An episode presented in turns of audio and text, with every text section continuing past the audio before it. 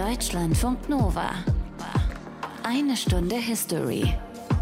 Mit Markus Dichmann. Und ich spreche euch erst einmal mein Beileid aus. Mein Beileid für den Fall, dass ihr Erstis seid oder vielleicht auch Zweitis oder Drittis oder so, was auch immer, wenn ihr jedenfalls in den letzten Jahren ein Studium aufgenommen habt. Und mein Beileid, das kriegt ihr eben nicht nur, weil euch wegen Corona die ganzen Ersti-Partys durch die Lappen gegangen sind. Jetzt kann man natürlich gleich anfangen zu meckern, so von wegen, was, was macht der Dichmann da? Studierenden sein Beileid aussprechen, ja, wem geht's denn bitte besser als den gepemperten Studenten? Aber da empfehle ich wirklich mal einen Blick auf die Mieten in einer durchschnittlichen deutschen Studentenstadt zu werfen. Ein WG-Zimmer in München zum Beispiel 650 Euro. Hamburg, Berlin, Köln, Stuttgart, Freiburg, Tübingen, sogar Darmstadt alle über 500 Euro und im Bundesdurchschnitt sind es immer noch 400 Euro für ein WG-Zimmer an einem Hochschulstandort.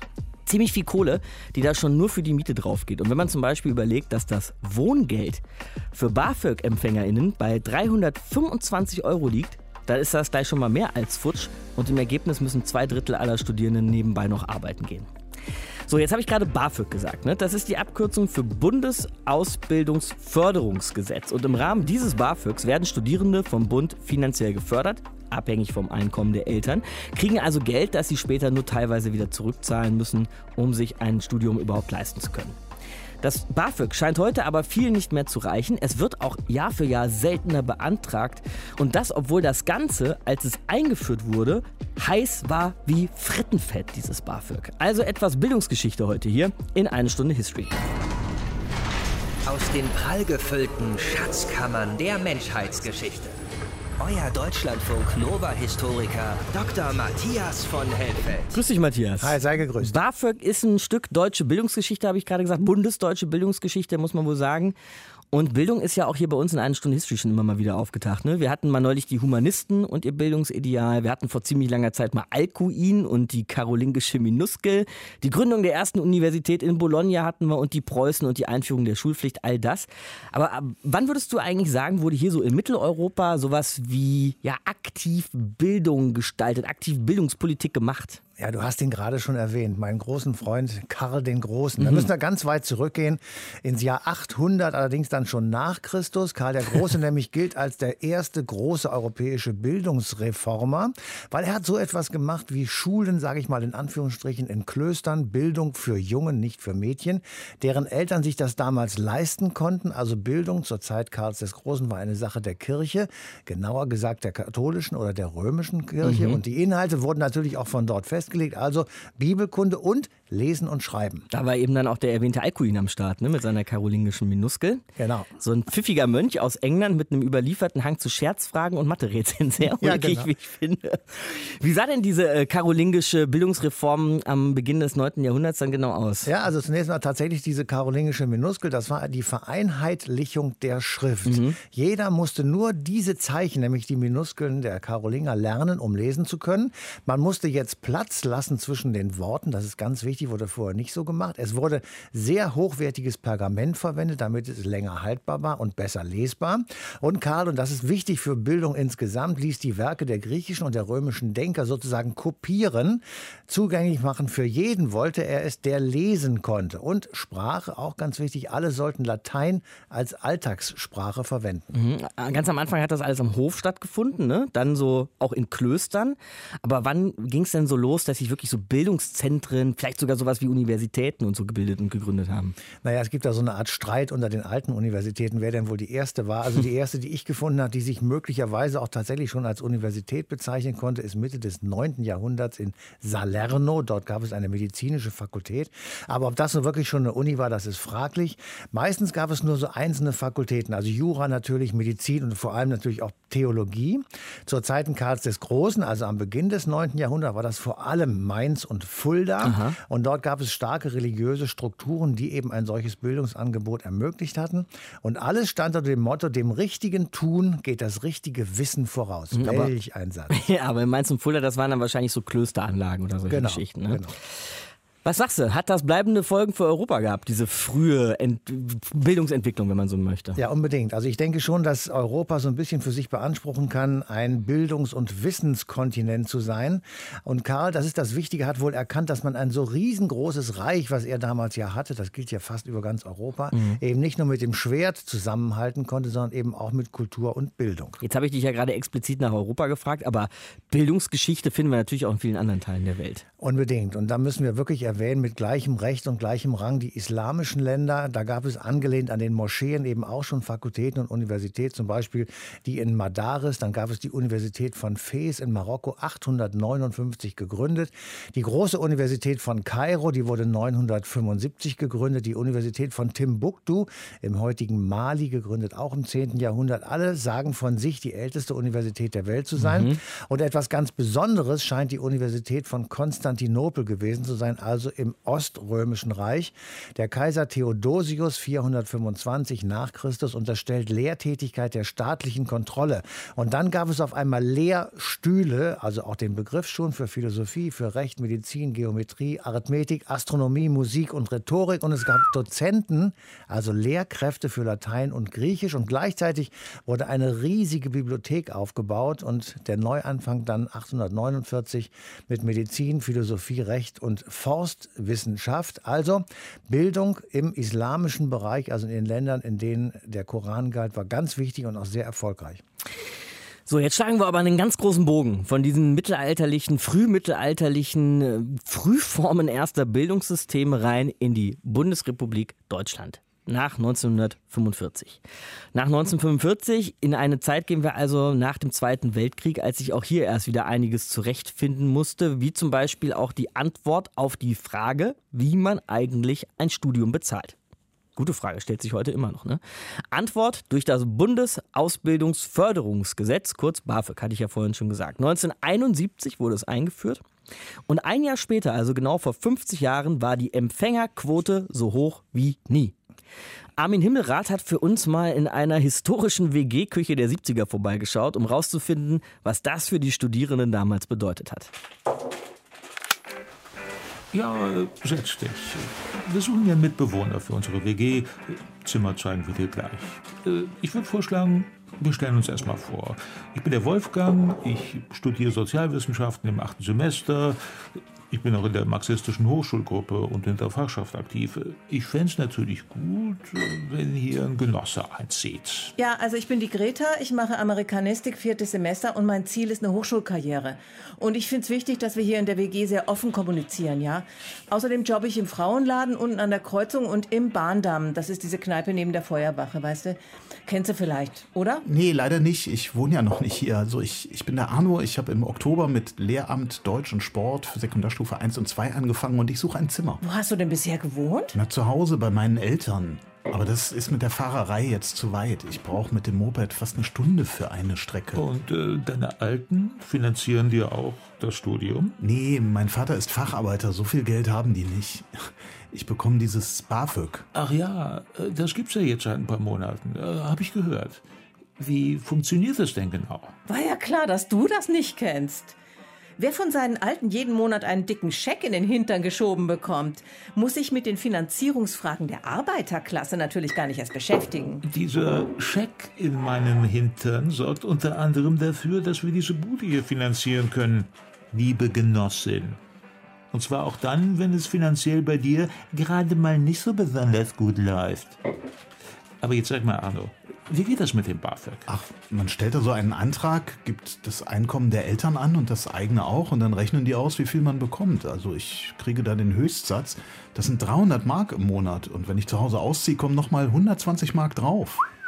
Nicht schlecht. Und das kannst du alles behalten? Ja, klar. Ja, also das mit dem BAföG ist tatsächlich eine ganz gute Idee von dem Brand gewesen. Hier, ich habe doch damals die Kassette aufgenommen von der Regierungserklärung. Da hat er das ja angekündigt, dass er die bildungsfernen Schichten fördern will. Wir dürfen keine Gesellschaft der verkümmerten Talente werden. Jeder muss seine Fähigkeiten entwickeln können. Im Bewusstsein der Verantwortung für die wirtschaftliche Zukunft unseres Landes in den 70er Jahren werden wir uns besonders intensiv der Ausbildung und Fortbildung sowie der Forschung und der Innovation annehmen. Dabei gilt es insbesondere, das immer noch bestehende Bildungsgefälle zwischen Stadt und Land abzubauen. Ach, der Brand. Ändert das mit dem BAföG denn tatsächlich was? Oder ist das wieder nur so eine sozialdemokratische Beruhigungspille fürs Volk? Für mich ändert das aber auf jeden Fall was. Ohne das Geld könnte ich mir ein Studium doch überhaupt nicht leisten. Ich habe noch zwei Schwestern, so viel Kohle haben meine Eltern einfach nicht. Und bei mir in den Pro-Seminaren, da sind ganz viele andere Studenten, denen geht das auch so. Also ich habe gelesen, dass jetzt schon über 44 Prozent der Studenten da gefördert werden. Und das ist jeder zweite, ja? Das ist richtig gut. Ah, Ich habe es bisher einfach noch nicht geschafft, auch einen Antrag zu stellen. Andererseits ist das aber auch ganz schön viel Geld, das der Staat da ausgibt. Ich meine, wir haben 600.000 Studenten in der BRD, 270.000 kriegen BAföG. Das ist ja fast wie ein Gehalt, also als, als wären wir alles Werkstudenten beim Staat. Da finanziert sich die BRD ihre intellektuelle Elite. Wenn ich was fragen darf, ähm, wie viel gebt ihr denn so aus im Monat? Also hier für die Miete und, und Essen und Bücher und alles zusammen so? Den Wolfgang brauchst du gar nicht erst zu fragen. Der ist nicht repräsentativ. Der muss ja nicht mal jobben. Ich würde sagen, so hm, 400 bis 500 Mark musst du schon rechnen mit Semestergebühren und allem. Wie viel kriegst du noch mal beim BAföG? Mit dem Wohngeld dann 420 Mark. Das müsste dann ja ungefähr reichen. Aber große Sprünge machst du damit auch nicht. Das ist schon mal klar. Na, na komm, lass uns mal anstoßen auf den Kapitalismus und das Studium. Prost! Prost! Prost! Armin Himmelrath über die ersten Jahre des BAföG. Am Anfang eine ziemliche Erfolgsgeschichte, ein Stück deutsche Bildungspolitik. Matthias, nochmal der Rückgriff jetzt aber auf davor. Vielleicht nicht mehr ganz so weit zurück wie am Anfang mit Karl und Konstantinopel und so. Aber seit wann wird denn in Deutschland Bildungspolitik betrieben, die auch diesen Namen Bildungspolitik verdient hat? Naja, da müssen wir wirklich nicht ganz so weit zurück. In 1870 wird das Deutsche Kaiserreich gegründet, Stichwort Bismarck. Und dort wird dann Bildung die Sache des Staates und eben nicht mehr der Kirchen. Es wird eine handlungsfähige Bildungsverwaltung geradezu aufgebaut. Lehrkräfte werden professionell ausgebildet. Es gibt verbindliche Lehrpläne und es gibt eine Definition und auch eine Bewertung von verschiedenen Schulabschlüssen. Und danach war zum Beispiel Studieren nur möglich, wenn man ein Abitur hatte. Mhm, was lange immer noch galt, heute fast auch immer noch die Regel ist, muss man sagen. Ja, das hast du gerade schon Bismarck erwähnt, der sich ja auch dadurch hervorgetan hat, sich mit der Kirche anzulegen ne, im Deutschen Reich. Das galt auch beim Thema Bildung, denn die Kirchen wurden als Träger der Schulen abgelöst. Ich nehme an, das hat zu einer Menge Stress geführt. Das hat zu richtig Stress geführt und diese Auseinandersetzung wird nicht umsonst Kampf, nämlich Kulturkampf genannt. Mhm. Zunächst einmal waren die Kirchen bis dahin der unverzichtbare Träger von Bildungseinrichten und dann macht der Staat das. Daraus wurde dann ein Konflikt der Weltanschauung. Bismarck hatte Sorge, dass die katholische Kirche in das junge deutsche Kaiserreich sozusagen hineinregieren konnte und deswegen begann der Kulturkampf gegen die katholische Kirche, gegen den Papst, gegen den Vatikan. Und es gab eine neue Erkenntnis, denn Bildung beeinflusst nicht nur Wertvorstellungen von jungen Leuten, wie zum Beispiel bei der Kirchenträgerschaft der Fall gewesen ist, sondern Bildung entscheidet auch über Chancengleichheit in der Gesellschaft. Das ist eine Debatte, die führen wir tatsächlich dann auch in der Bundesrepublik wieder so genau weiter bis heute.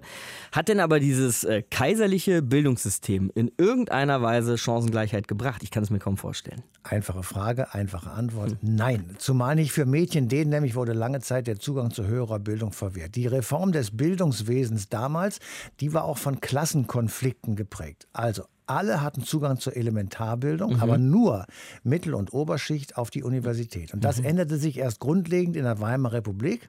Dort gab es immer noch das dreigliedrige Schulsystem, aber Mädchen konnten nun Universitäten besuchen. Aber es gilt auch in der Weimarer Republik Dreiklassengesellschaft. Volksschule für Tätigkeiten in Landwirtschaft und Industrie. Realschule für Tätigkeiten in der Privatwirtschaft, in der Verwaltung und natürlich beim Militär. Und das Gymnasium, das war vorbehalten für Menschen, die in leitenden Positionen in Politik und Wirtschaft tätig wurden. Also man kann wirklich nur schwerlich auf die Idee kommen, im Kaiserreich von sowas wie Bildungsgerechtigkeit zu sprechen.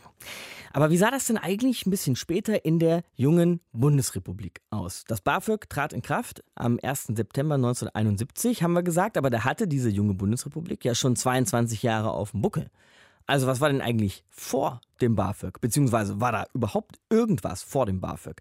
Sprechen wir drüber mit Journalist und Bildungsfachmann Karl-Heinz Reit. Ich grüße Sie, Herr Reit.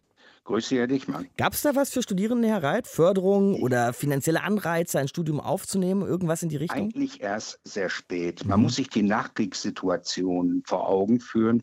Wer hatte damals überhaupt Abitur? Das waren Kinder aus bürgerlichen Kreisen überwiegend, junge Männer, die aus der Kriegsgefangenschaft äh, zurückkamen oder die nur ein Notabitur bekommen hatten, weil sie noch in den letzten Kriegsjahren an die Front geworfen waren.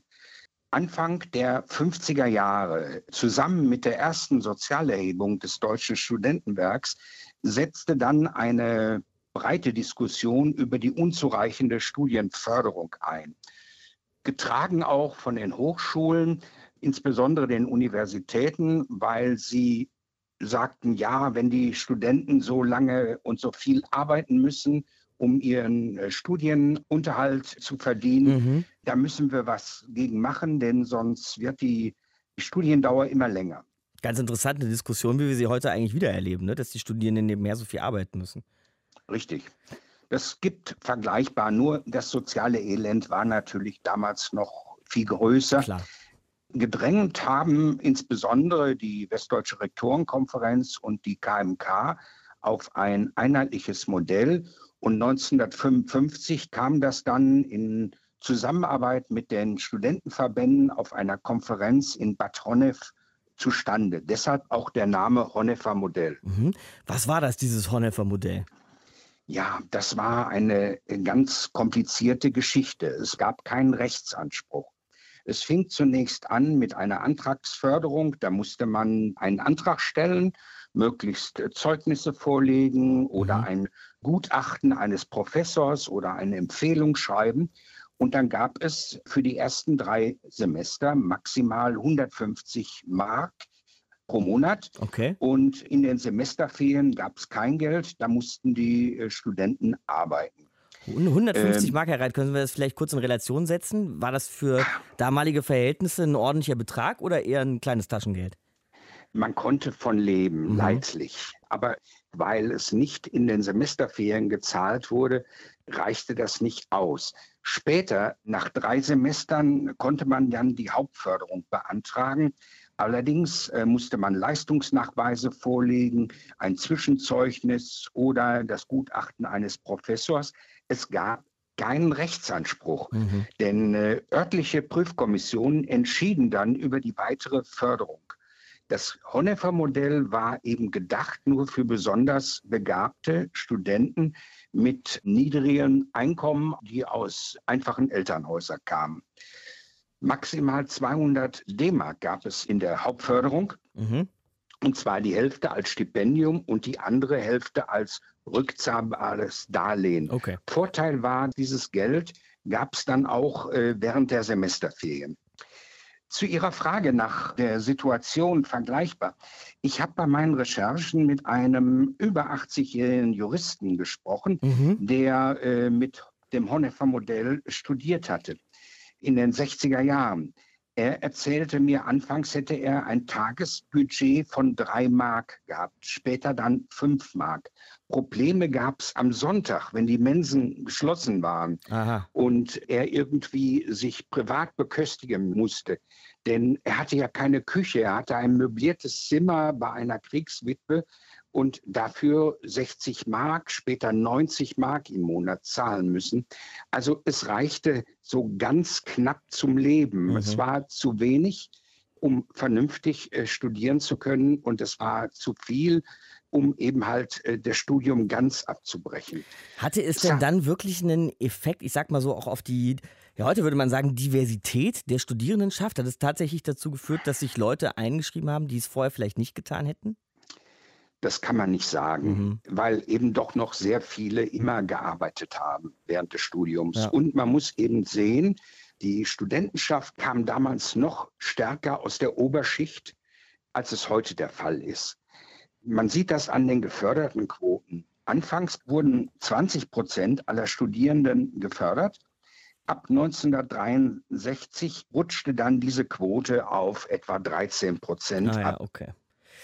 Eine Frage noch, Herr Reit, ähm, weil Sie das schon angesprochen haben, dass das damals vornehmlich junge Männer waren an den Hochschulen. Also junge Frauen haben wir damals an den Unis und Hochschulen noch nicht gesehen. Das war wirklich eine Seltenheit. Die gab es zwar auch, aber die waren natürlich auch auf bestimmte Berufe fixiert, Lehrerinnen oder eben auch in der Medizin. Da gab es immer schon einen hohen Frauenanteil.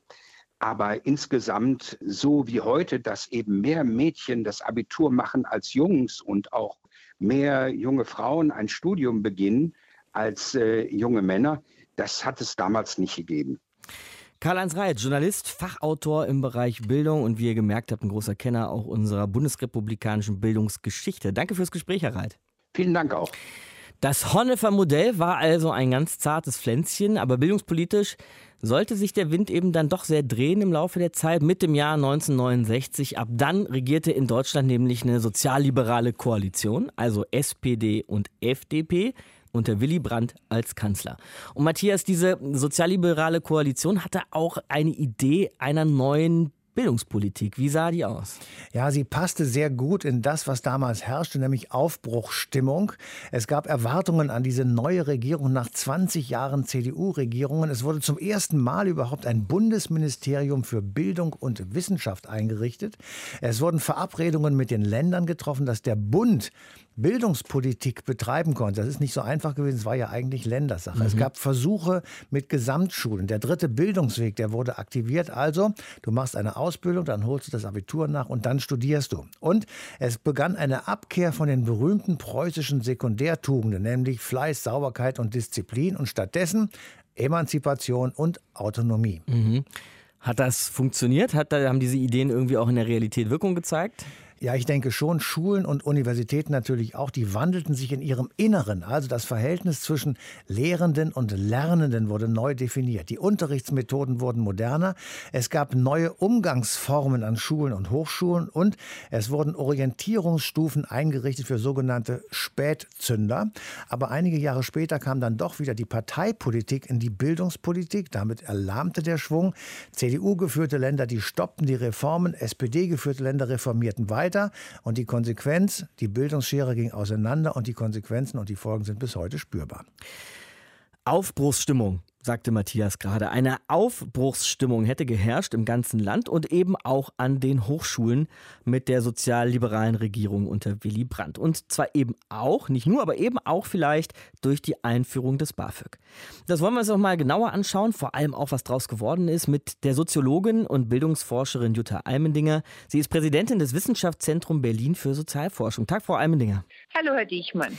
Ich weiß, über Geld spricht man nicht, Frau Almendinger, aber vielleicht darf ich doch diese kleine, ganz unverschämte Frage mal kurz zu Beginn stellen. Sie haben mal in Mannheim studiert, da hat Ihr Studium begonnen. Haben Sie damals BAföG bezogen? Nein, äh, Nein. das bekam ich nicht. Gut, aber BAföG war eben Teil der rot-gelben sozialliberalen Regierung ihrer Bildungspolitik. Was war das für eine Bildungspolitik? Mit welchem Ziel haben die sich an die Arbeit gemacht? Naja, diese Bildungspolitik ist ja nicht sozusagen aus der Luft gefallen. Der sozialliberalen Koalition damals, man erinnert sich an 1964, Picht, Bildungskatastrophe. Mhm. Das war alles noch sehr stark wirtschaftlich argumentiert. Man würde zurückfallen, man sei ein Land der Selbstgefälligkeit und so Lethargie. Das waren so die großen Sprüche von Herrn Picht.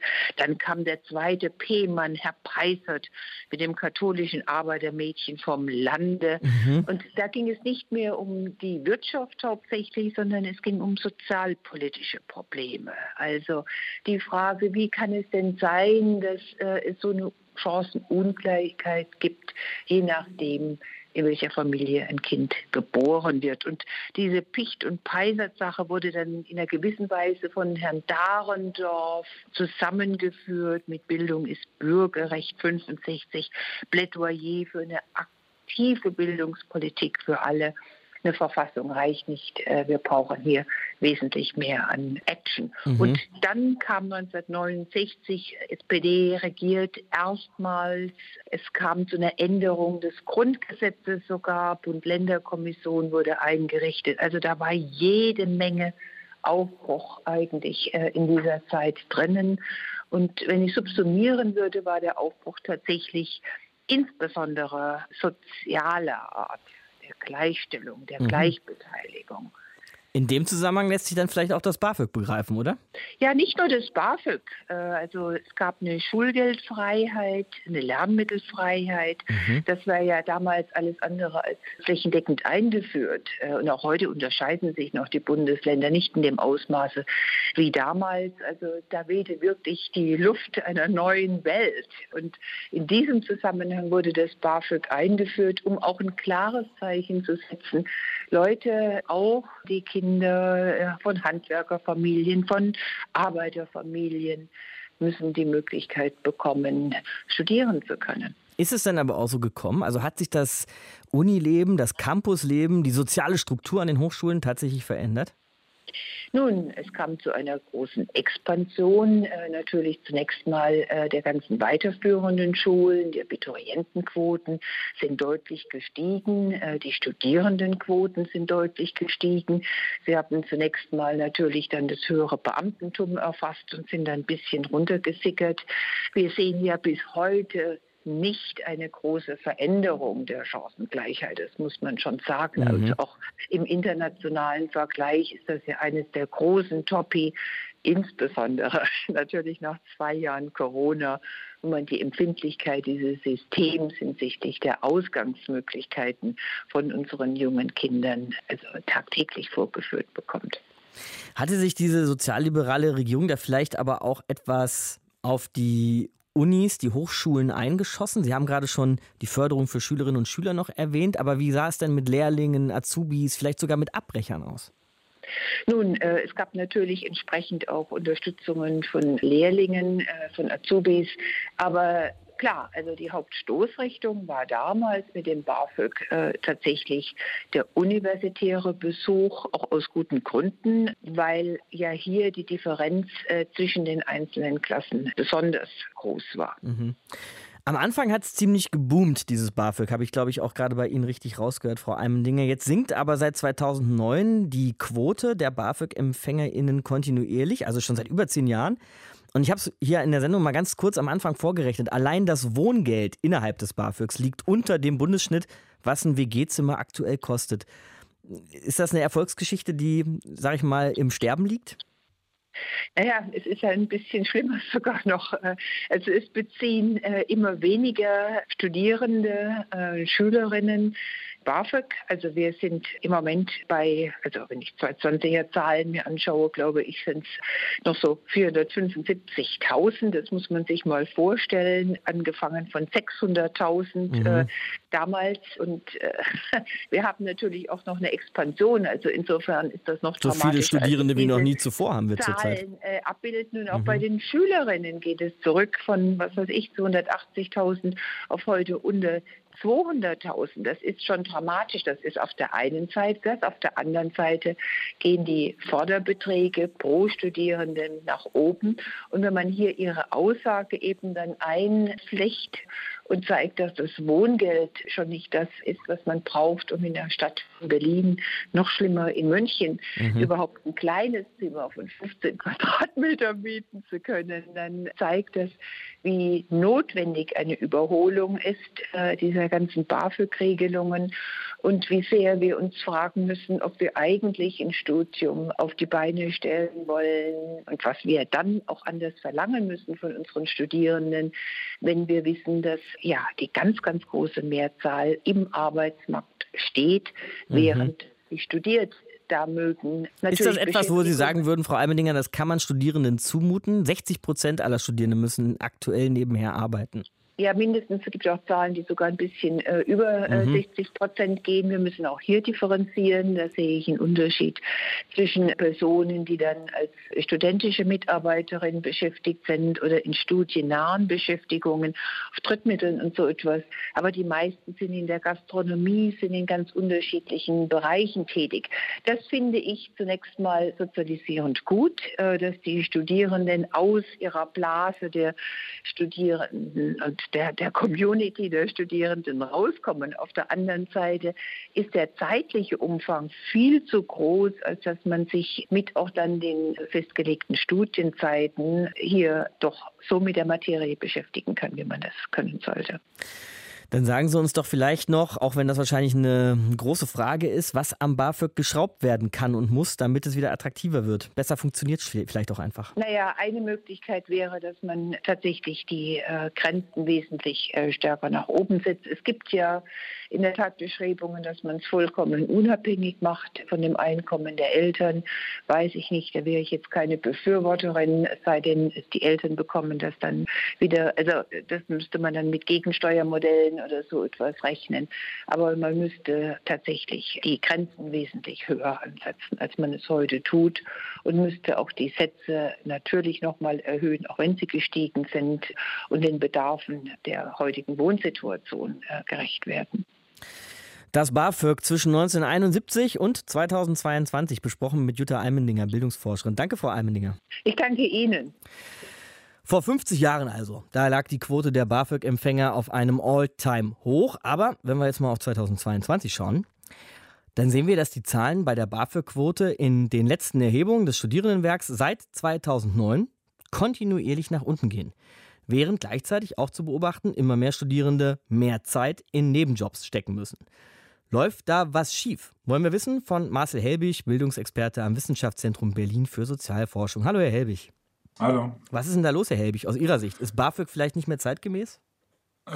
Na, ich glaube, BAföG ist eine ganz wichtige Institution, gerade vor, für sozial benachteiligte äh, Gruppen, für eben nicht so reiche Studien. Ähm, Berechtigte ist es nach wie vor extrem wichtig, überhaupt studieren zu können. Mhm. Wenn es das nicht gäbe, würden viele, viele Studienberechtigte überhaupt gar kein Studium anfangen. Okay. Wie das im Einzelnen mit der Ausgestaltung aussieht, also wo es immer Probleme gibt, ist quasi so die BAföG-Sätze anzupassen, die Freibeträge zu, zu ändern. Und da sieht man immer über die Zeit, dass es so Schwankungen gibt, die aber mit allgemeinen Entwicklungen zu tun haben, die man dann eben vielleicht auch nicht ähm, zu, zum Zeitpunkt, wo es nötig wäre, anpasst. Aber es mhm. sind keine, keine großen Dinge, wo man sagt, du müsst jetzt das ganze System in Frage stellen. Okay, was sind denn diese allgemeinen Entwicklungen, die dahinter stecken?